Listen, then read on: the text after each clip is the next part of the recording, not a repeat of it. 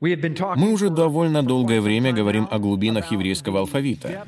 И сегодня я поговорю об одной единственной букве.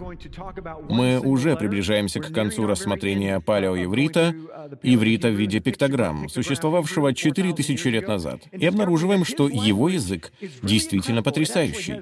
На самом деле каждая его буква содержит в себе определенные истории или слова. В каждую букву встроено то или иное число. Это самостоятельный библейский код. Нам не нужно иметь огромный суперкомпьютер, чтобы попытаться вычислить все эти логарифмы и так далее. Все, что нам нужно, выучить язык. Когда мы учим его язык, он начинает с нами разговаривать. Аминь. Итак, вот что мы должны сделать. Мы должны научиться слышать. Мы должны понять, как нужно слушать. Мы должны понять, как нужно говорить. Ведь когда мы поймем его частоты и его образ действия, тогда все будет происходить именно так, как он это и задумал. Аминь. И так мы пройдемся по... Мы приобретем более глубокие познания о его алфавите. Если сегодня вы нас смотрите впервые, то вот еврейский алфавит. Все 22 буквы. И каждая буква имеет свое изображение, свое число и встроенное значение. Итак, я дойду до того места, на котором мы остановились, начав с самого начала. Буква Алеф — это бык, сила, лидер. Чего? Дома. Буква Бет — это дом. Буква Гимель — это богатый человек. Буква «далит» — бедняк или открытая дверь. Буква «хей» означает откровение. Буква «вау» — это соединяющий гвоздь. Через минуту я расскажу вам в этой связи одну историю, потому что местоположение каждого из вас можно найти в этой таблице. Какая бы ни была у вас ситуация в жизни, с чем бы вы ни боролись, я могу показать вам его в алфавите, где именно вы находитесь, и что вам необходимо сделать, чтобы пройти этот жизненный этап. Ведь этот алфавит представляет собой сюжетную линию. Он не похож на все остальные алфавиты в современном мире. Его алфавит — это духовный путь. Это карта, карта сокровищ, на которой указано, как попасть от самого начала, то есть от главы дома, к завету, то есть к последней букве. Итак, мы продолжаем буквой «Зайн» — это меч духовный или плуг. Буква «Хет» — это ограда. Буква «Тет» — это время принятия решений.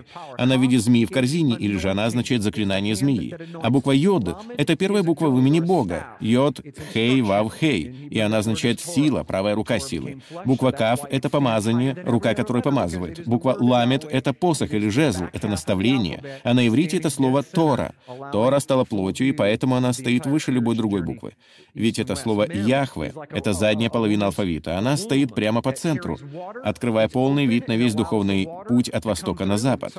Буква «мем» похожа на утробу женщины, которая содержит воду. Она открыта и позволяет воде выходить наружу. И иногда, не иногда, а всегда, если вы когда-нибудь видели роды, это хаос. Вода — это хаос. Приходится затыкать себе уши, если принимать роды на дому. Я так и делал. Но в любом случае, благодаря воде, приносящей хаос, как и в случае с Ноевым ковчегом, что произошло после потопа? Пришла жизнь. Вот что означает буква «нун». Буква «самих». Что означает буква «самих»? «Самих» означает «нет, не трость, а некий посох, на который вы опираетесь». На что вы опираетесь сегодня? Мы говорили об этом. Буква «айн» — это глазное яблоко. Она означает духовную проницательность. Буква «пей» — это род. Буква «цади» — это праведность или праведник, цадик. И сегодня мы поговорим о букве «Кув». Итак, вот что это за духовный путь. Глава дома — богатый человек, который жертвует нищему человеку, который открывает дверь к откровению о гвозде, что приносит меч духовный. А от меча духовного исходит ограда, которая отделяет чистое от нечистого, что порождает решение.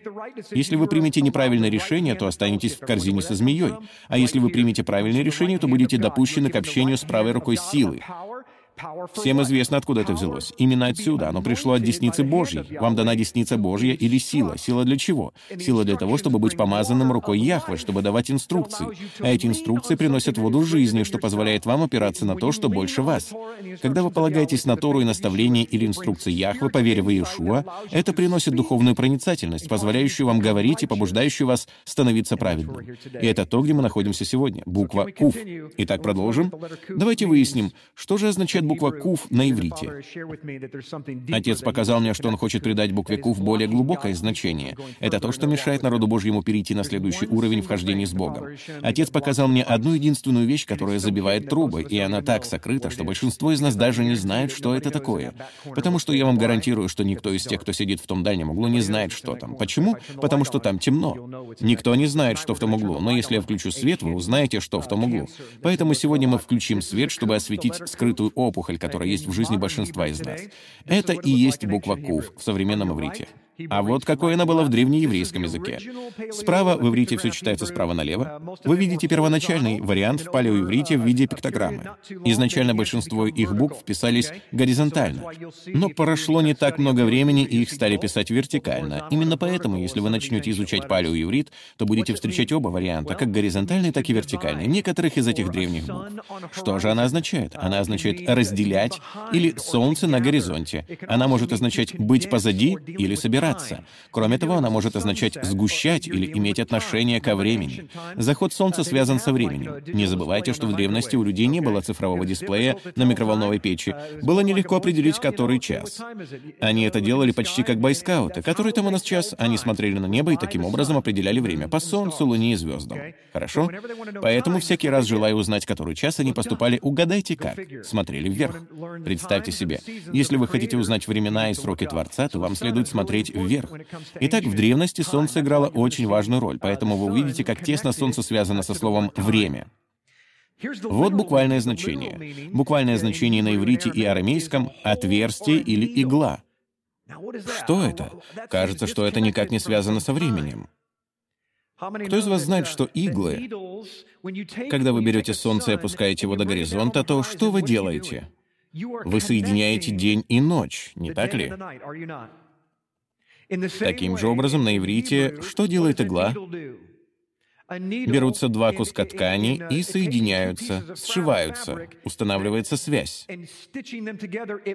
Вот что делают иглы. Иглы применяются для того, чтобы соединять. Хорошо? Чуть позже я еще к этому вернусь. Взгляните на эволюцию буквы Кув. Ее гематрия — 100. Через минуту я объясню, что это такое. Каждой еврейской букве соответствует то или иное число. И вы видите, что в шрифте «Ктав Иври», то есть в палеоиврите, вы видите, как она тогда выглядела. А вот в шрифте «Ктав Ашурит». Именно в таком написании эту букву мог видеть Иешуа Мессия, Иисус Христос, 2000 лет назад. Теперь это считается классическим написанием. А как она выглядит в современном иврите? В современном шрифте можно можно увидеть справа. Ее гематрия число 100. Давайте немного поговорим об этом. Это связано с выбором Яхвы избранных. 100 — удивительное число. 10 10, как вы знаете, 10 10. Число 10 символизирует совершенство власти и цифровую последовательность. Мы выполняем все расчеты в десятиричной системе исчислений, поэтому, когда вы смотрите на число 100, то видите совершенство в десятикратном размере в сфере власти и суда, о чем я поговорю через минуту, когда речь пойдет о числовом значении этой буквы. Аврааму было 100 лет, когда родился Исаак. Здесь представлены интересные факты, раскрывающие значимость числа 100. Десятью 10 — это полнота совершенства и силы. Когда вы имеете дело с числами в Писании или в данном случае с буквами, потому что древнееврейские буквы являются числами, а древнееврейские числа — буквами, то вы начинаете с числа 1 и возвращаетесь к 10. Итак, если у вас есть число 100, то вы возвращаетесь к букве, расположенной за 10 мест до того, то есть к букве Йод. Пока я окончательно всех не запутал, давайте начнем сначала. Алиф — это первая буква еврейского алфавита. Затем мы отсчитываем 10 букв, стоящих после нее, и доходим до буквы Йод. Буква Йод означает «сила Божья», сила десницы Божьей. А еще через 10 следующих букв мы дойдем до буквы Кув, числовое значение которой 100. Итак, вот что мы имеем. Алиф — первая буква, Йод — десятая буква, а Кув — девятнадцатая буква. Все они расположены на равном расстоянии друг от друга, и все они связаны между собой. Один, десять и сто взаимосвязаны. Если их сложить, то можно получить 111. А это очень значительное число в Писании. Оно такое. Один, один и один. Что это такое? Это приумножающаяся буква алиф. Голова, голова, голова. Всякий раз, когда вы видите, что в Писании что-то повторяется, это значит, что этому придается особое значение. Поэтому, когда вы видите число 111, соединенное таким образом, хотя это несколько трудно увидеть, потому что я сконцентрировал проповедь примерно на 20 минут в одном слайде, но это значит, что следует обратить особое внимание букве Кув, потому что буква Кув — это ключ. Кув — это ключ к вашей жизни сегодня. Это голова, это голова, это голова. 19 — это как раз перед 20, что означает удвоенную силу буквы Йод. Давайте немного поговорим о числе 119. В Псалме 119, 119 стих, согласно английской Библии, сказано, «Как изгарят метаешь ты всех нечестивых земли, потому что я возлюбил откровения твои». Отметание нечестивых земли связано с любовью к его откровениям. Я пропущу здесь кое-что ради экономии времени. Это 19 буква. Ее порядковое значение 19, потому что это 19 буква в еврейском алфавите. Она состоит из чисел 9 и 10. 10 означает совершенный порядок, а 9 — суд. Таким образом, мы получаем совершенный суд. Вот что в конечном итоге означает буква Кув. И теперь вы понимаете, почему она так связана с Солнцем, заходом Солнца, временем. Она означает совершенный суд как определенное время. В 19 главе Библии рассказывается о Содоме и Гоморе, а 19 книга Библии изначально была книга Ионы, а нынешняя 19 книга является Псалтырь, в ней только говорится, что о суде и милости. Число 19 означает суд Божий. Мы прошли 19 различных букв, проведших нас по духовному пути, а теперь мы оказались на площадке, где нас сочли достойными того, чтобы осудить нас. Мы будем судимы на этой букве. Никто не пройдет дальше, пока не минует эту букву. Мы должны миновать эту букву. Давайте же обсудим, что это означает. Суд уже начался. В 1 Петра 4.17 сказано, «Ибо время начаться суду с Дома Божия. Если же прежде с нас начнется, то какой конец непокоряющимся Евангелию Божию? Суд начинается с народа Божьего, не так ли? Это значит, что буква Кув для тех, кто писал это в первом веке. Они точно знали, что суд... Послушайте, они свободно говорили на иврите. Они знали, что буква суда 19 Это и есть буква суда. Буква решения 9 Тет. Буква суда 19 Как интересно. 9 связано с 19. Решение. Вы принимаете решение, вы судите сами себя на букве «тет», чтобы перейти к следующей букве, которая даст вам силу. Это та буква, на которой он судит вас. Давайте рассмотрим некоторые слов с буквой «куф». Буква «куф» означает «игольное ушко». Кстати, он хочет вас сшить вместе, потому что это та буква, которая разделена. Через нее, через тот круг проходит линия. Это значит разделение. Он отделит, он разделит. Помните, какая другая буква связана со словом «разделение» или «разделять»? Буква «хет». Но сначала следует отметить «зайн», что значит «меч духовный», который разделяет. А следующая буква «хет». И «хет» устанавливает ограду. Она отделяет хорошее от плохого с тем, чтобы вы приняли решение. А буква «кув» проникает прямо в вас, и она разделит вас. Кроме того, эта буква означает «весы». Таким образом, он решит, что хорошо, а что плохо. Он будет судить вас на этой букве. Нам нужно знать, что означает эта буква. Если мы не поймем, как миновать эту букву и что связано с этой буквой, то нам не будет позволено продвинуться дальше, вплоть до последней буквы, которая означает «завет». А ранее все мы решили, что хотим и желаем иметь завет. «Стоять» — это еще одно слово, которое начинается с буквы «кув». Слово «каль» означает «свет» или «быстрый». Как насчет слова «кара»? Оно означает кричать, звать. Начните замечать примеры взаимосвязи, примеры того, что пытается сказать отец. Ведь в иврите, когда те или иные слова начинаются с одной и той же буквы, то все они имеют схожее значение, и вы в этом убедитесь. Слово «коль» — голос или звук. «Караф» — приближаться. «Катан» — маленький, быть маленьким. Итак, взгляните на это. Вот что мы имеем. Кричать, звать, голос, звук, приближаться, быть маленьким. Каким же образом все это связано с Солнцем, горизонтом или временем? Давайте продолжим. Ближе к концу мы установим эту взаимосвязь. В Матфея 18, 12, 13 сказано, «Как вам кажется, если бы у кого было сто овец, и одна из них заблудилась, то не оставит ли он 99 в горах и не пойдет ли искать заблудившуюся? И если случится найти ее, то истинно говорю вам, он радуется о ней более, нежели о 99 не заблудившихся». Отец идет в мир, оставляет 99 здоровых овец и находит одну овцу, прежде чем истечет время. До наступления Куф, до заката солнца, он должен найти свою овцу. Вот где он сейчас и находится в пророческом смысле, что касается земной сферы, дамы и господа. Звучит его голос, он взывает в пустыне, пока не истекло время. Именно когда начнется закат солнца, наступит суд. Мы должны быть готовы к тому суду. В 1 Коринфянам 15.52 сказано, Вдруг, в мгновение ока, при последней трубе, ибо вострубит, и мертвые воскреснут нетленными, и мы изменимся раздастся звук. А в Откровении 10.7 сказано, «Но в те дни, когда возгласит седьмой ангел, когда он вострубит, совершится тайна Божья, как он благовествовал рабам своим пророкам. С заходом солнца зазвучит труба, и мы окажемся на этой букве, букве совершенного божественного суда. Вам лучше оказаться на этой букве уже сейчас, а не тогда. Лучше быть судимым сейчас, как бы тяжело ни проходил суд. Послушайте, даже мне, мужчине, труднее всего признать, что во мне есть гордыня. Труднее всего сказать «я был неправ». Труднее всего попросить прощения, не так ли? Но все же мне лучше судить самого себя сейчас и смирять себя сейчас, чем дожидаться, когда, вернувшись, меня смирит Мессия. Псалом 118, 149 стих. Послушайте. «Услышь голос мой, коль, по милости Твоей, Яхве, по суду Твоему оживи меня». Считаете ли вы случайностью, что слово, означающее «голос» и начинающееся с буквы «кув», связано с судом и милостью? «Суди меня, Отче, по милости Твоей, потому что солнце указывает на то, что времени мало, я слышу Твой голос. Преклоните колено, умолитесь».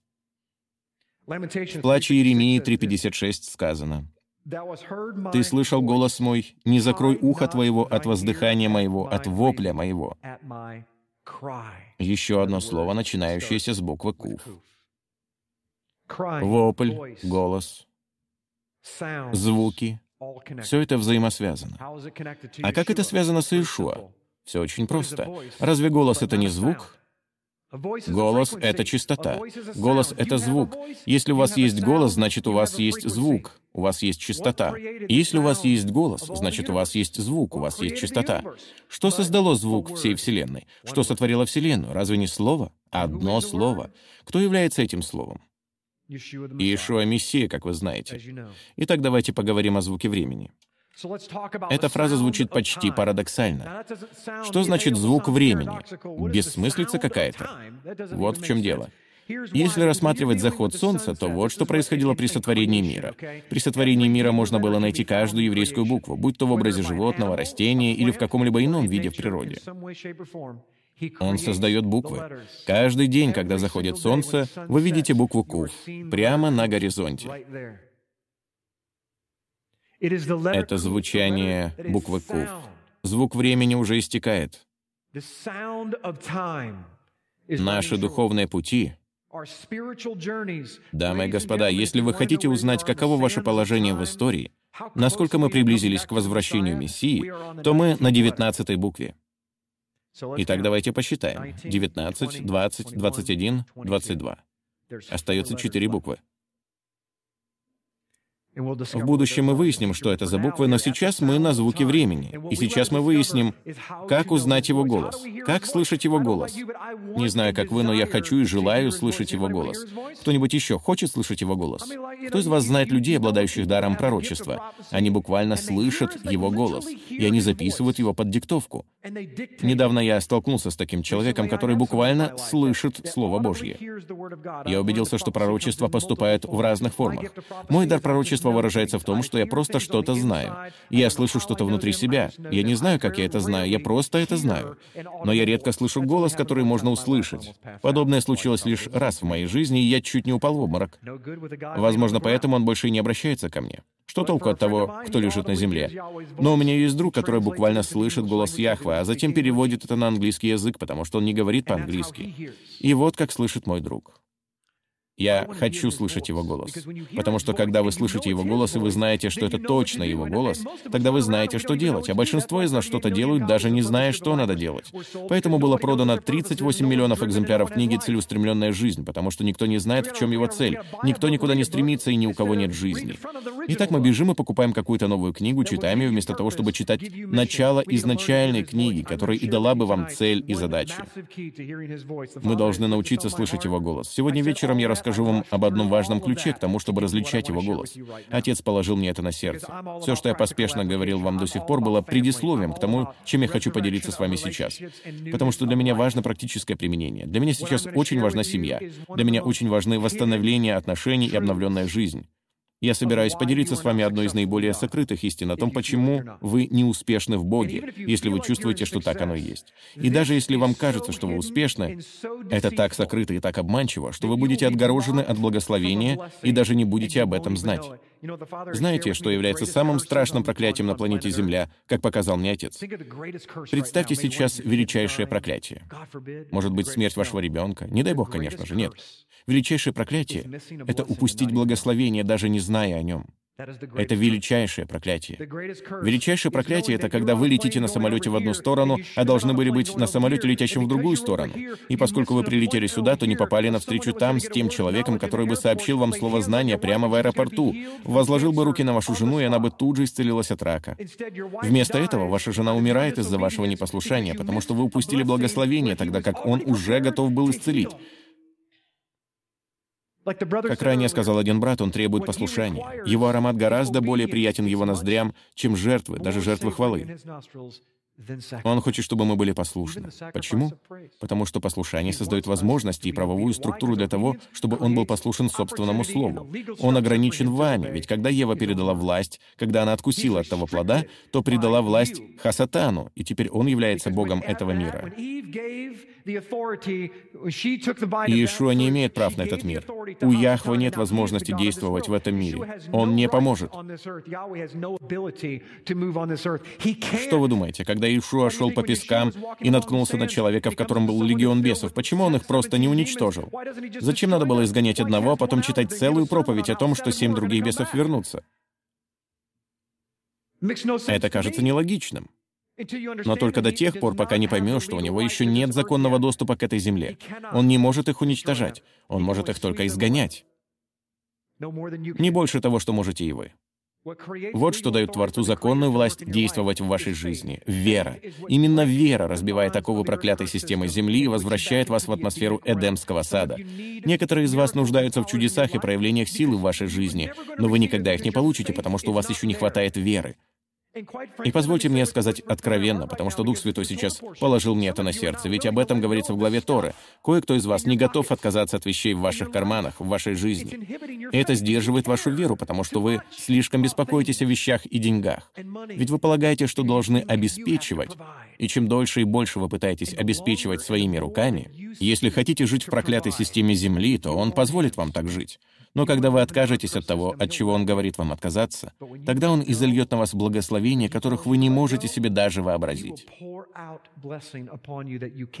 Я слышал многочисленные свидетельства, и это никак не связано с деньгами. Вы это знаете?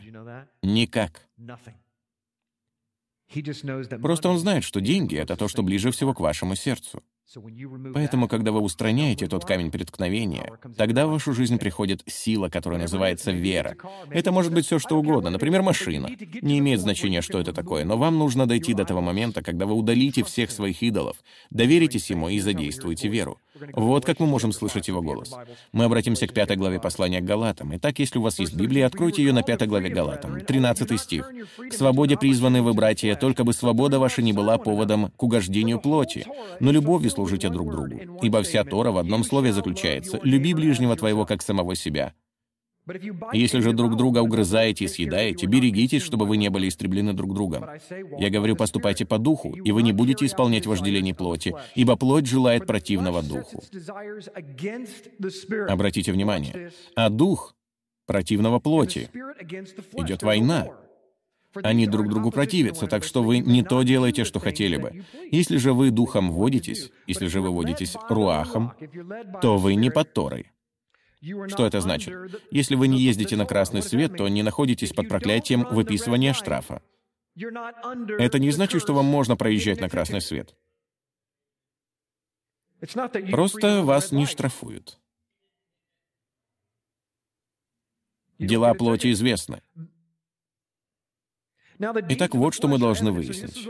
Ведь это буква Куф, это суд. Вот что он собирается поискать в вашем сердце. Дела плоти известны. Они очевидны, хотя, похоже, мы их не замечаем. Обратите внимание на категории. Он распределяет их по категориям. Прелюбодеяние, блуд, нечистота, непотребство, идолослужение, волшебство, вражда, ссоры, зависть, гнев, распри, разногласия, соблазны, ереси, ненависть, убийство, пьянство, бесчинство и тому подобное. Предваряю вас, как и прежде предварял, что поступающие так Царствие Божие не наследуют. Мне все равно, где вы сегодня находитесь и на каком континенте. Это не имеет значения. Отец говорит, что в судный день на букве Кув, когда зайдет солнце, когда затрубит шофар, и мертвые во Христе воскреснут прежде, и вы явитесь пред судилище Христова, Он заглянет вам прямо в сердце и будет искать все эти дела. Действительно ли ты познал меня? Итак, позвольте задать вам вопрос. У кого из вас в жизни есть прелюбодеяние, блуд, нечистота, непотребство, идолослужение? Идолослужение может иметь миллион различных проявлений. Кое-кто из нас сам себе идол. Если вы эгоист и гордец, то вы являетесь идолом для самого себя, ведь вы возвышаетесь над остальными людьми. Никто вам не указ. Те, кто сами себе идолы, не находятся под духовной властью, да и не могут под ней находиться. Они никогда не смогут подчиниться кому бы то ни было и сказать «научи меня, Рави», или «покажи мне грех в моей жизни, жена или даже ребенок. Они ни от кого не могут принимать наставления, потому что они независимые подрядчики и в Рим. Я сам себе начальник. Значит, вы сами себе идол. Это опасное состояние. Не знаю, как вы, но я хочу, чтобы кто-то стоял у меня за спиной и смотрел. Я хочу знать, чего я не замечаю. Волшебство, вражда, ссоры, зависть. Послушайте это. Вражда, ссоры, зависть, гнев, распри, разногласия, соблазны, ереси. Все это происходит повсюду. Он говорит, что поступающие так Царствие Божие не наследуют. Почему? Потому что все это характерные черты врага. Это характерные черты войны с духом. Возможно, вы хотите знать, почему в вашей жизни столько проблем. Потому что внутри вас идет война, а вы об этом даже не знаете. Точнее, вы знаете, что вы участвуете в войне, но не осознаете, что воюете сами с собой. Потому что одна половина вас праведная, солнце над горизонтом, а другая половина вас неправедная, солнце под горизонтом. А Отец по своей феноменальной милости и благодати остановил течение времени и дает вам ровно столько времени, чтобы вы успели покаяться, прежде чем солнце полностью зайдет. К чему я клоню с этим? Давайте продолжим. Плод же Духа на противоположной стороне поля боя. Любовь, радость, мир, долголетие, благость, милосердие, вера, кротость, воздержание. На таковых нет Торы. Что это значит? Если вы постоянно так поступаете, то вам даже не нужны наставления, вам не нужны инструкции. Если же вы так не поступаете, то вам нужна Тора. В моей семье есть дети, которые более послушные и менее послушные. Кто-то из них больше похож на Шерил, а кто-то на меня. Они разделены пополам. Над горизонтом и под горизонтом. Некоторым детям Торы нужно не так уж и много. Кто-нибудь еще разделяет это мнение? Но тот, кто менее послушен, тому нужно больше наставления. Это не значит, что они плохие люди, им просто нужно больше наставления. Кому-то из нас нужно больше инструкций. Но те, которые мессии, распяли плоть со страстями и похотями, если мы живем духом, то по духу и поступать должны. Не будем тщеславиться, друг друга раздражать, друг другу завидовать. А теперь давайте вернемся к слайду и посмотрим, как все это согласуется. Если Руах соблаговолит к нам сегодня, то, может быть, он нам все это разъяснит. Давайте же выясним, откуда поступают голоса, ведь мы задаемся этим вопросом, мы хотим слышать от Бога. Каждый из нас говорит, я хочу слышать Творца, я хочу слышать Яхва, как мне этому научиться? Вам нужно различать чистоту. Это как с испанским языком. Если бы здесь все стали говорить по-испански, а только вы один по-английски, то есть лишь один человек говорил бы по-английски, то вы бы услышали ту частоту, и вас бы притягивало к той частоте. Я задаю вам вопрос. Знаком ли вам голос Бога? Если бы он прямо сейчас заговорил, распознали бы вы его? Ведь если вы его знаете, то вас к нему притягивает. Откуда поступают голоса? Ефесянам 6 глава. Мы должны понять, как действуют эти частоты, потому что наша брань не против крови и плоти, но против начальств, против властей, против мироправителей тьмы века сего, против духов злобы поднебесной. Каждый из нас в этом зале слышал это местописание. Каждый из нас это понимает. Но я еще не встречал человека, который бы сказал, я только что услышал голос сатаны. Но все мы так охотно говорим. Я только что услышал голос Божий. Дух Святой только что обратился ко мне. Погодите. Когда вы в последний раз признавали, что к вам с чем-то обратился враг? Ведь он говорит так же часто, как и Яхве. Но наша гордыня не дает нам понять, что на самом деле есть два голоса, которые говорят и обращаются к вашей душе. Вы слышите обе частоты постоянно. Враг никогда не перестает говорить. Он всегда пытается оказать на вас влияние так же, как и Яхве. В небесных сферах прямо сейчас продолжается битва за вас. Поэтому, если вы не научитесь распознавать частоты врага, то не сможете распознавать и частоты Яхве. Вы скажете, нет, мне нужно изучать только голос Божий. Неужели? А в моей Библии сказано, что сатана может имитировать его голос и принимать вид ангела света. Уверяю вас, вам нужно узнавать обоих, ведь если вы знаете голос Яхве, но не распознаете, когда говорит ваш враг, спросите у любого генерала, как одержать победу в войне над страной. Изучаете ли вы свои планы? Рассматриваете ли вы свои военные корабли? Что вы делаете? Вы изучаете планы противника. Вы хотите узнать, какова его тактика, как он действует, какие у него ресурсы и вооружения. Зная своего врага, вы нанесете ему поражение на каждом уровне. Знаете своего врага. Обещаю вам, что постараюсь все это объединить. Ефесянам 4.29. «Никакое гнилое слово да не исходит из уст ваших, а только доброе для назидания в вере, дабы оно доставляло благодать слушающим. И не оскорбляйте Святого Духа Яхве, которым вы запечатлены в день искупления». Существуют голоса смерти. Вот что мешает вам продвигаться дальше по алфавиту вашего духовного пути. Вот что мешает вам по-настоящему вступить в завет. Это один единственный инструмент вашего тела, который зажигает все ваше тело. Это ваш язык. Это ваши уста. Когда вы злословите, то буквально уничтожаете Духа Бога живого внутри себя. И у него нет законной власти, чтобы действовать в вашей жизни, когда вы злословите. Между прочим, есть только один, кто злословит. И это Хасатан, враг Творца. Когда вы говорите неправду, то, как сказал Иешуа, вы уподобляетесь своему отцу, дьяволу. Я не хочу сказать, что вы не спасены. Но, возможно, это означает, что вы играете на руку врагу в своей жизни. Давайте двигаться дальше. Что такое голос смерти? Всякое раздражение и ярость, и гнев, и крик, и злоречие со всякой злобою да будут удалены от вас. Но будьте друг к другу добры, сострадательны, прощайте друг друга, как и Бог во Христе простил вас. Существует смертельная чистота, которая всегда и сейчас над вами. Если ваша жена или муж когда-либо кричали на вас, если они когда-либо говорили вам гнусности, то знаете ли вы, что люди не были созданы для того, чтобы быть гнусными? Люди не были созданы для того, чтобы говорить гнусности или думать о гнусностях. Внутри вас нет ничего злого. Так просто быть не может. В противном случае мы бы сказали, что Творец сотворил нас злыми. Внутри нас нет соленого источника, дамы и господа. Именно враг сотворил в нас тот источник, и он пропихнул его в нашу жизнь, и теперь у нас есть лишь два варианта. Либо пропитаться от этого источника, приняв ту соленую воду, либо отказаться от нее. Каждая дурная мысль, возникающая у вас в голове, от врага, и это те частоты, что окружают вас прямо сейчас. К каким же частотам вы решаете прислушаться? Ведь то, к чему вы прислушиваетесь, и будет выходить из ваших уст. И это то, что парализует ваше духовное хождение. Сейчас в вашей жизни есть труба. И ваша труба полностью очищается, как только вы знакомитесь с Мессией. Именно поэтому он устраивает целое извержение своей силы изнутри вас. Это состояние мы называем «гореть для Бога». Но рано или поздно вас кто-то обидит. Что вы тогда будете делать? Ведь в тот момент, когда вас кто-то обижает, злые духи говорят, «Представляешь, как они поступили? Представляете, что они сделали?» И у вас появляется мысль. Невероятно, как они могли так поступить? Больше никогда с ними не разговаривай.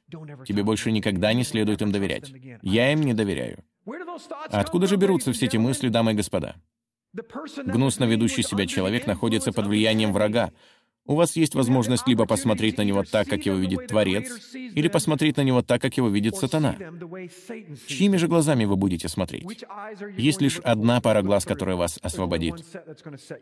Мне лучше на этом остановиться, потому что чувствую, что Господь хочет, чтобы я что-то сказал, но я слишком упертый, поэтому я закончу свои слайды. Течет ли из одного отверстия источника сладкая и горькая вода? Но если в вашем сердце вы имеете горькую зависть и сварливость, то не хвалитесь и не лгите на истину. Это не есть мудрость, нисходящая свыше, но земная, душевная, бесовская, ибо где зависть и сварливость, там неустройство и все худое. Взгляните на это. Откровение, 8 глава, 10 стих. «Третий ангел вострубил, великая скорбь, и упала с неба большая звезда, горящая подобно светильнику, и пала на третью часть рек и на источники вод». Имя сей звезде — Полынь. Большинство из вас об этом слышали. И третья часть вод сделалась полынью, мерра, стала горькой, и многие из людей умерли от вод, потому что они стали горьки. Они стали горьки, горькая вода. Что вы делаете с водой? Вы ее пьете, не так ли? Куда она попадает? К вам в желудок. Что происходит, если она горькая? В данном случае вы умираете. Если вы хоть немного знакомы с Торой, то вас потрясет то, что я собираюсь вам показать. Потому что в 10 главе Откровения дается небольшой намек. «И взял я книжку из руки ангела». Большой ангел, у него была книжка. «И съел ее, потому что он сказал мне ее съесть. И она в устах моих была сладка, как мед». Когда же съел ее, то горько стало в чреве моем. Знаете ли вы, что этот пример с Иоанном из книги Откровения идет непосредственно из Торы? Он пытается дать нам толстый намек на то, что происходит, и что является причиной горечи в нашей жизни, и что причиняет у нас вздутие живота и приводит нас к гибели. Прежде всего, горькая вода поступила от Люцифера, который был брошен в воду, чистую воду Бога Живого, истину Духа жизни. Это вода Яхве. Враг не может ничего сотворить, он может только сделать это горьким. Он может лишь изменить это и отравить.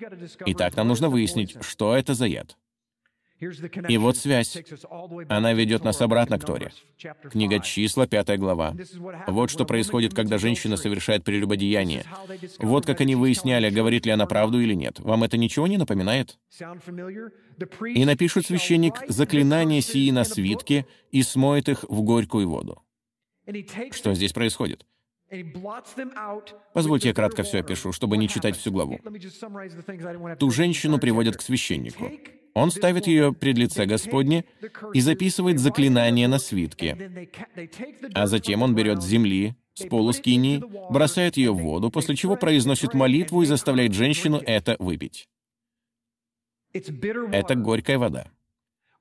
Когда она выпивает воду, то если она совершила прелюбодеяние, ее живот опухает, появляется горечь в этой области, и она умирает. Тем самым она относит эту горечь в свою семью.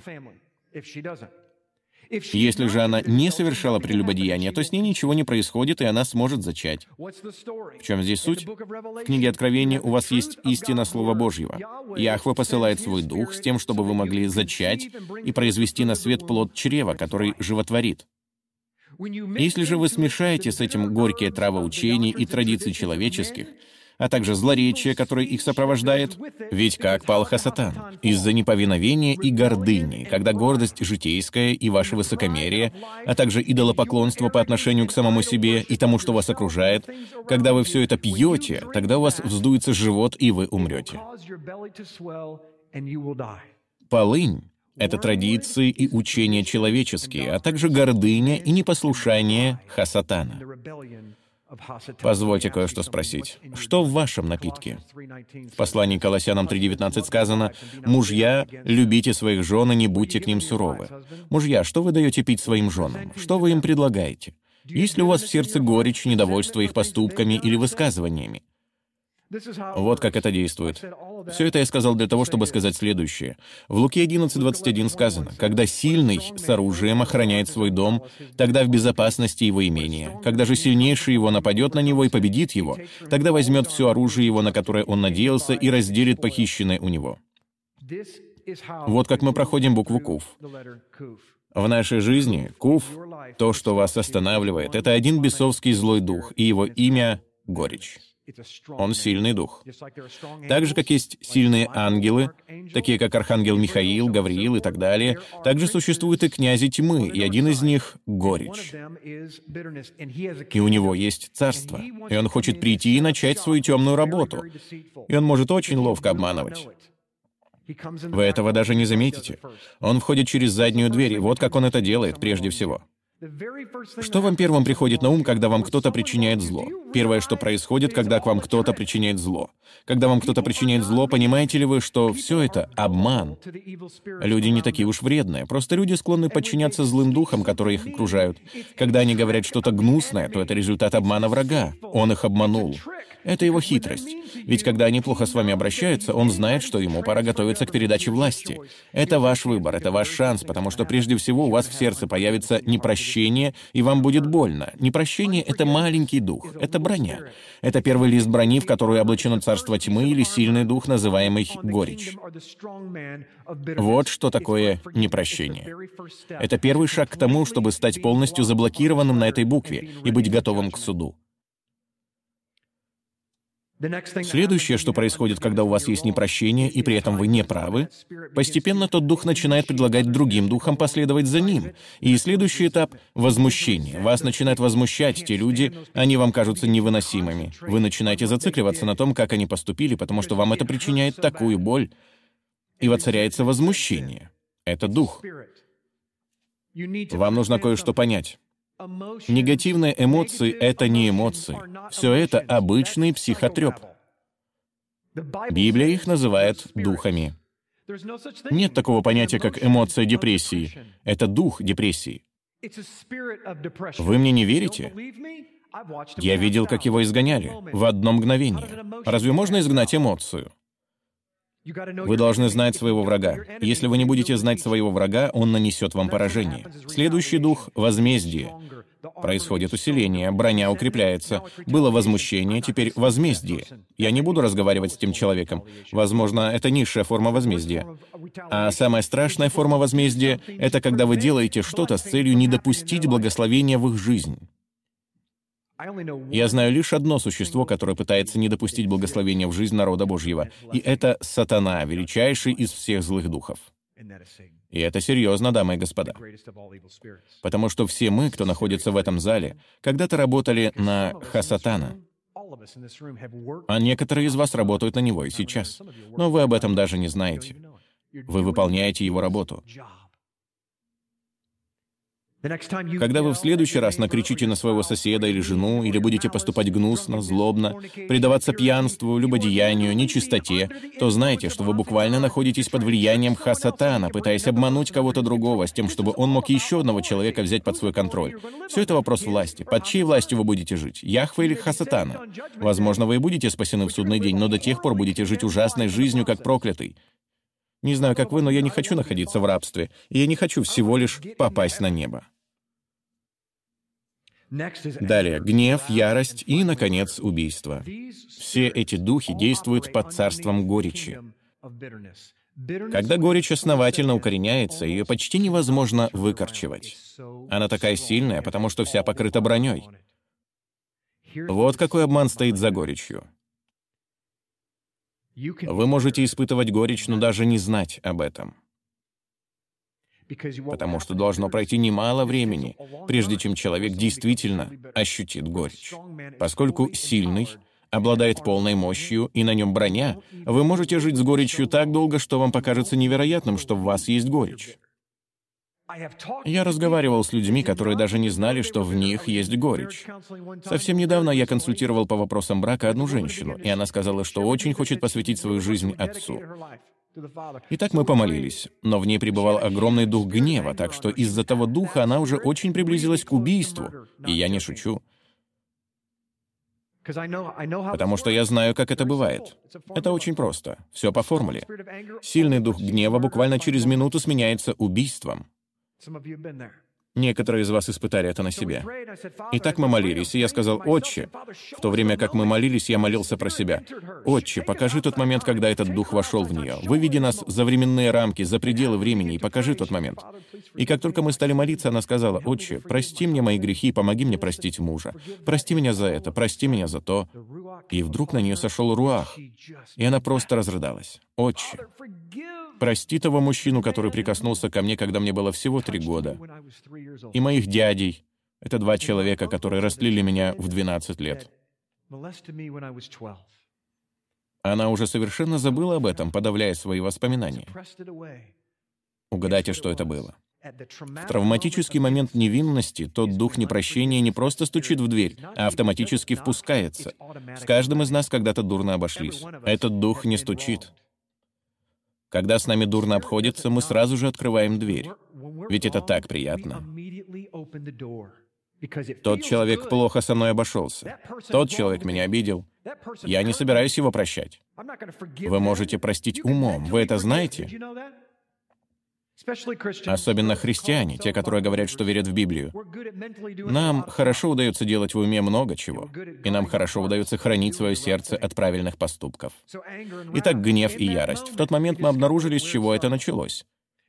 Вы должны вернуться в то время и не позволить тому духу войти в вас. И мы это сделали. И она освободилась. Дух горечи серьезный, дамы и господа. И он очень обманчивый. Он воспрепятствует силе Божьей в вашей жизни. Ваша труба будет и открыта, и закрыта. Наполовину пуста и наполовину заполнена. Не знаю, как вы, но я не хочу от Яхвы половины помазания. Я не хочу половины его благословений. Я не хочу быть на полпути к тому месту, где я должен быть. Я хочу проделать весь путь. Я хочу быть холоден или горяч. Вы это уже где-то слышали? Горечь приводит, послушайте, к ненависти, жестокости, мстительности, жалости к себе. Знаете ли вы, что это вид горечи? Лицемерию, ревности, соперничеству и расстройству. Вот к чему хочет привести горечь. Позвольте мне еще раз это прочитать. Она приводит к ненависти, жестокости, мстительности. Все это так похоже на Хасатана в тот день, когда он был изгнан с небес. Жалости к себе, лицемерию, ревности, соперничеству и расстройству. Все это характерные черты врага. Сколько из этих характерных черт присутствует в вашей жизни прямо сейчас? Вы прикрываете их святостью, вы прикрываете их соблюдением заповедей. Я скажу вам то, что говорит Отец. Я отвергаю все, что ты делаешь для меня. Все это ничто, пшик, ноль. Согласно Писанию, пока вы не простите своего ближнего, он даже не услышит ваши молитвы. Он отказывается слышать ваши молитвы. А почему? Потому что вы являетесь носителем духа, который настроен против его духа. Он не может обитать там, где есть гнев. В книге Исаии 38:17 сказано, «Вот во благо мне была сильная горесть, и ты избавил душу мою от рва погибели, ада, бросил все грехи мои за хребет свой». Это значит даже за его спину.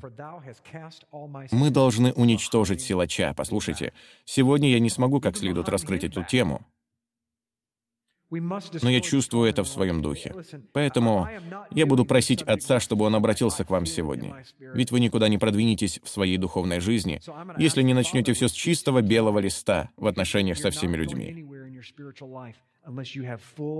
Я кратко расскажу вам свою историю о том, как это позволило мне перейти на совершенно новый уровень. Меня обидел один человек. Я имел право огорчиться. Ни один здравомыслящий человек из моих знакомых даже не стал бы сомневаться в том, что мне следует огорчиться, что мне следует обидеться. С некоторыми из вас происходили такие события, после которых вы считали, что имеете право расстроиться. Но позвольте задать вам вопрос. Кто дает нам такое право? Право гневаться. Как только вы огорчились, сейчас последует безумное заявление, потому что это кажется почти невозможным. Как только вы разгневались, вы в ту же минуту впустили в себя тот нечистый дух. Вы прислушиваетесь к врагу и впитываете его в себя, потому что Яхва не гневается на согрешающих людей. О, я уверен, что после этой фразы получу много имейлов. Только в судный день. Он так сильно любит своих детей. Сегодня утром вы проснулись лишь потому, что Он дает вам еще один шанс покаяться. Он так сильно вас любит, и Он все видит. Он находится вне времени. Он за границами физического мира. Поэтому, когда Он видит, как вы кричите на своего мужа или жену, что именно Он видит? Только то, что бесы нашептывают вам на ухо, а вы лишь повторяете услышанное. На кого же он по-настоящему гневается? На врага, который вами манипулирует. Можно даже сказать, что отец жалеет ту бедную душу, что не в силах отказать врагу. Будет ли она за это судима? Конечно. Но именно поэтому существует такое понятие, как благодать, дамы и господа. Вот откуда оно произошло, потому что он видит бесовскую сферу, давлеющую над нами. Итак, вот как мы можем уничтожить сильного. Все начинается с непрощения, а это то же, что и гордыня. Поэтому исповедуйте свою гордыню. Более 50% всех смертных грехов связаны с этим словом. Следующее — подкорректируйте свое зрение и начните видеть людей такими, какими их видит Бог. Почему я говорю о таких действительно простых вещах? Мы говорим о жизни и взаимоотношениях, мы говорим о браке и детях, мы говорим о спорах, которые все мы ведем, а некоторые ежедневно. Вот до какой степени вы подвержены влиянию злых духов. Вы знаете, что я постоянно об этом говорю, но ведь это же так просто. Вы скажете, Джим, ты представляешь все слишком духовным, освобождая человека от какой-либо ответственности. Нет, это не так. Ваша ответственность состоит в том, чтобы отвергать темную сторону, когда она нашептывает вам что-то на ухо. Вы не видите людей так, как их видит Бог. В противном случае вы бы относились к ним с состраданием и молились за них. Откорректируйте свое зрение. Почему у меня здесь эти еврейские буквы? Дело в том, что крайняя справа еврейская буква — это «айн», означающая «ваше зрение». Вы должны смотреть на все так, как смотрит Он — когда вы будете смотреть на все так, как смотрит он, тогда сможете перейти к следующей букве, а именно «pay». Вам будет позволено говорить. Ведь когда вы смотрите на все так, как смотрит Бог, тогда Он представляет вам право говорить Его слова с властью. Когда же вы можете говорить Его и только Его слова, тогда получаете право перейти к следующей главе, к следующей букве, то есть «цади». И вы становитесь праведником, правым в Его глазах. Почему? Потому что именно Его словами мир был сотворен, и словами мир разрушается.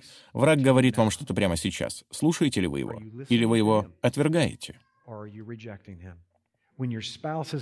Когда ваш муж или жена поступает плохо, почему я постоянно говорю о супругах? Потому что вся книга о ктубе, брачном завете. Вся она о муже и жене. Когда у вас в голове появляется греховная, негативная мысль, знаете ли вы, откуда она взялась? Останавливаетесь ли вы на месте? Знаете ли вы, как избавляться от злых духов? А вот как, вот ответ. Молитесь. Они не могут существовать в атмосфере молитвы. Бывали ли вы на молитвенном собрании, на котором люди вдруг начинали ругаться друг с другом? Не отвечайте. Я не был ни на одном молитвенном собрании, где кто-то начал бы кричать на кого-то или, скажем, впал в депрессию. Я никогда не видел ничего подобного, потому что этого не может быть. Злые духи не могут жить в атмосфере смирения. Вот что такое молитва. Она характеризуется отношением смирения. Она сопровождается преклонением колена перед Творцом. И затем приходит Руах и разгоняет всю тьму. Знаете, как прекратить семейную ссору еще до того, как она начнется? Помолитесь. И все сразу же пройдет. Некоторые из вас помнят истории, которые я вам рассказывал. И, наконец, любите всех людей. Джим, это звучит как из курса основ для новообращенных. Так оно и есть. Все мы новобранцы, поэтому он и называет нас детьми. Когда мы станем старшеклассниками, я вам сообщу. А до тех пор наша задача — научиться любить и воспринимать друг друга так, как он воспринимает нас. Иоанна 8.36. На этом мы и закончим. Итак, если Сын освободит вас, то истинно свободны будете. Некоторые из вас сейчас в рабстве, но вы этого даже не осознаете. Ваш отец был грубым и жестоким человеком, а ваша мать не заступалась за вас. Отцы плохо обращались со своими женами. Отцы плохо обращались с вами. Вас насиловали. Вас совращали. С вами дурно обращались, вас обижали. У вас был выкидыш, у вас был сердечный приступ, у вас был рак, у вас умер ребенок и так далее и тому подобное. Как только у вас появляется негативная мысль, помните, она пришла не от вас. Дамы и господа, таким образом подвергается испытанию ваша праведность. Примете ли вы в свою жизнь эту темную сторону, или вы решите любить?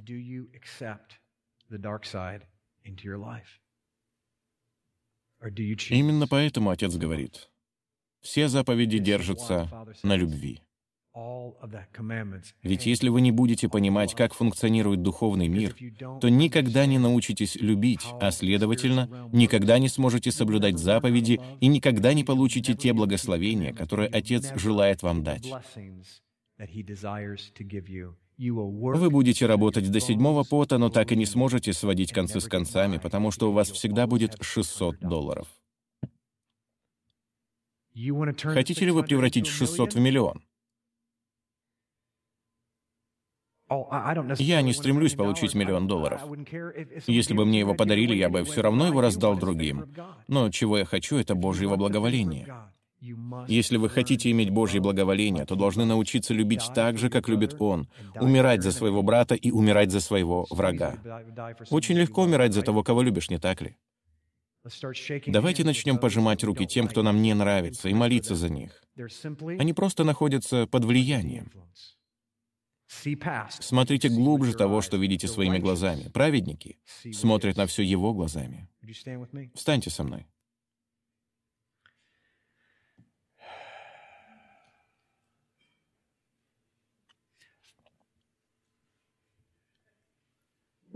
Группа прославления, поднимитесь, пожалуйста, сюда на минуту. Отче, мы приходим к Тебе сегодня, uh, Господи, сегодня мне почему-то было трудно проповедовать. Мне это было очень тяжело. Полагаю, враг не хотел, чтобы я говорил на эту тему, потому что в ней раскрывается его тактика, разглашаются его планы. Вообще-то у него лишь один план — убедить нас в том, что нашим врагом является наша жена или муж, или наш сосед, или наши дети, или кто-либо другой, и не видеть истинного врага.